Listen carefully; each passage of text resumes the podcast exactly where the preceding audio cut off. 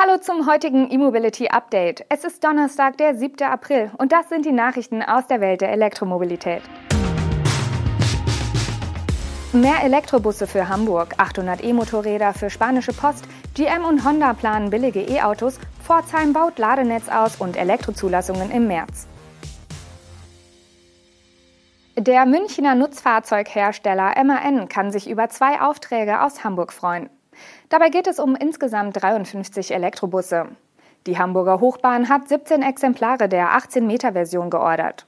Dieser Gelenkbus bietet Platz für bis zu 130 Fahrgäste. Und eine weitere Bestellung der Verkehrsbetriebe Hamburg-Holstein umfasst 30 elektrische Solo- und 6 Gelenkbusse. Im Solobus können bis zu 88 Passagiere mitfahren. Die ersten Einheiten aus dem Tender sollen noch in diesem Jahr ausgeliefert werden. Für MAN sind Elektrobusse ein rasant wachsendes Geschäft. Seit dem Verkaufsstart des Lion City E im Jahr 2020 sind in München Aufträge für mehr als 700 Elektrobusse eingegangen.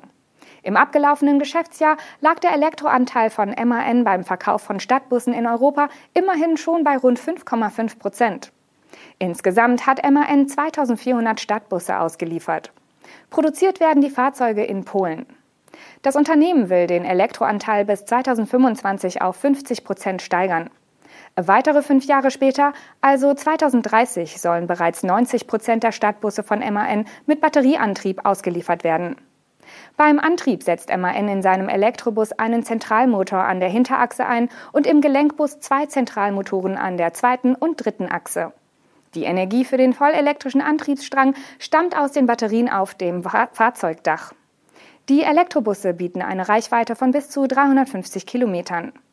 In Hamburg wird es bei den MAN-Stromern übrigens nicht bleiben.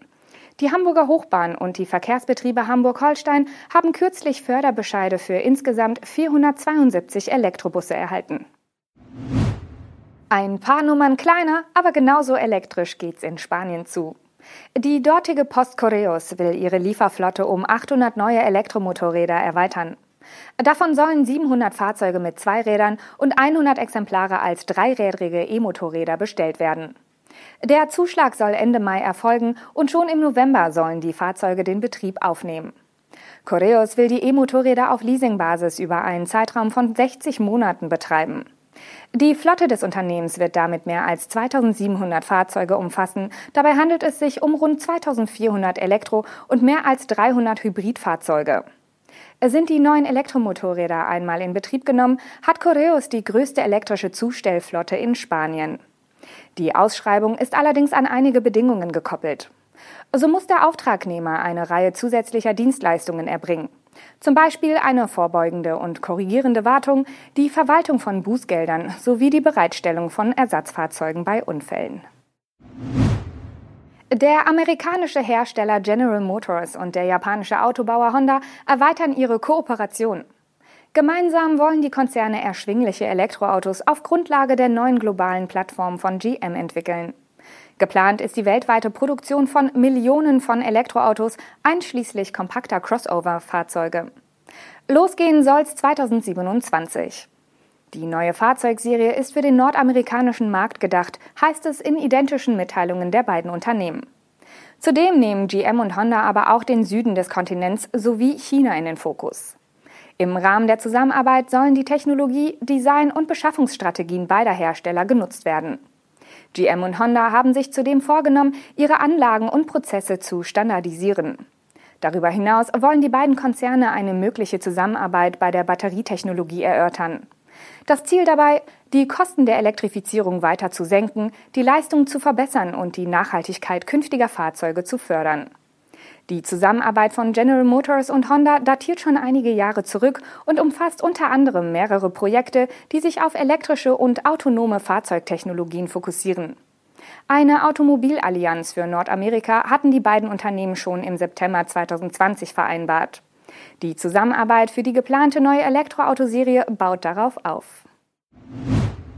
Die Stadt Pforzheim und die Stadtwerke werden das Ladesäulennetz für Elektroautos in der baden-württembergischen Stadt deutlich ausbauen.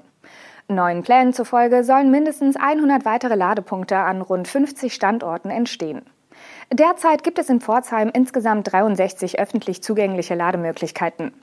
Den kommenden Zubau von mindestens 100 weiteren Ladepunkten regelt ein sogenannter Gestattungsvertrag zwischen der Stadt und dem Energieversorger. Die Kommune stellt den öffentlichen Raum zur Verfügung, während die Stadtwerke sich verpflichten, an den Standorten Ladestationen zu betreiben. Ebenfalls vertraglich geregelt ist eine weitere deutliche Erhöhung der Zahl der Ladepunkte in der Zukunft. Mit dem Ausbau des Ladenetzes wollen die Stadtwerke Pforzheim in der zweiten Jahreshälfte 2022 beginnen. Jedoch sollen die ersten Ladesäulen bereits im Sommer stehen. Wann der Netzausbau abgeschlossen sein soll, geht aus der aktuellen Mitteilung nicht hervor. Auch nicht, ob es sich dabei ausschließlich um AC- oder auch DC-Ladepunkte handeln wird. Das Projekt wird unterstützt durch Fördermittel des Landes, zudem hofft man auf weitere Gelder des Bundes. Das Volumen beträgt mehr als eine halbe Million Euro. Und zum Schluss werfen wir noch einen Blick auf die deutschen Elektroverkäufe im abgelaufenen Monat. Im März wurden laut Kraftfahrtbundesamt rund 34.500 reine Elektroautos in Deutschland neu zugelassen. Das waren 14,5 Prozent mehr als im Vorjahresmonat. Damit kamen die Stromer auf einen Marktanteil von 14,3 Prozent. Hinzu kamen rund 27.300 Plug-in-Hybride mit einem Marktanteil von 11,3 Prozent. Das Segment schrumpfte gegenüber dem Vorjahr um 23,3 Prozent. In Summe hatten im März somit rund 61.800 einen Ladestecker, ein Viertel aller Nutzfahrzeuge. Über alle Antriebsarten hinweg verzeichnete das KBA im März rund 241.000 Pkw-Neuzulassungen. Damit ist der Neuwagenmarkt um 17,5 Prozent eingebrochen. Der Chipmangel, aber auch der russische Angriffskrieg in der Ukraine hinterlassen ihre Spuren. Etliche Werke mussten ihre Produktion wegen fehlender Teile und insbesondere Kabelbäume zeitweise einstellen. Einer Analyse von LMC Automotive zufolge sollen allein die deutschen Autobauer im März rund 150.000 Autos weniger produziert haben, als sie ursprünglich geplant hatten. Viele Elektro- und Hybridautos sind inzwischen nicht mehr bestellbar. Das gilt seit gestern übrigens auch für den kleinen Dacia Spring. Das waren die News und Highlights aus der Welt der Elektromobilität für heute.